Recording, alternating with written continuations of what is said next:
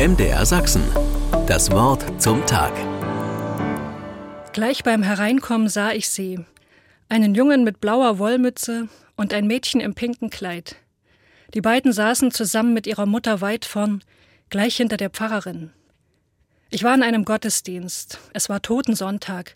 An diesem Tag werden die Namen der Gemeindeglieder vorgelesen, die im vergangenen Jahr gestorben sind.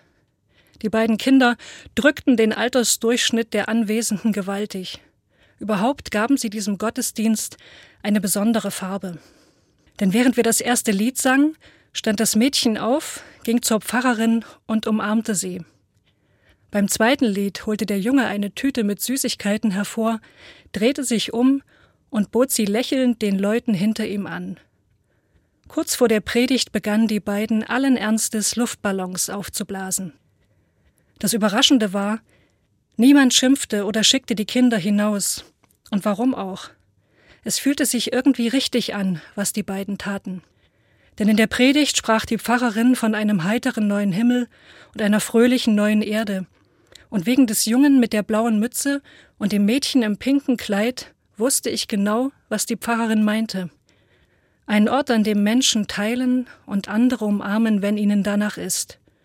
Und ich dachte, wenn die Verstorbenen jetzt an so einem Ort sind, dann geht es ihnen wirklich gut. Nach der Predigt sangen wir ein Himmelslied. Und dabei standen die Kinder auf, traten in den Mittelgang und drehten sich mit ausgebreiteten Armen. Die heiligen Figuren, die das Geschehen von den Wänden herab beobachteten, schauten ernst. Ich glaube, das Ganze war ihnen dann doch etwas zu wild. Aber Jesus auf dem Gemälde über dem Altar lächelte. Ich konnte es ganz genau erkennen. Irgendwann verließen die Kinder dann doch den Gottesdienst. Nicht lange vor dem Segen war das.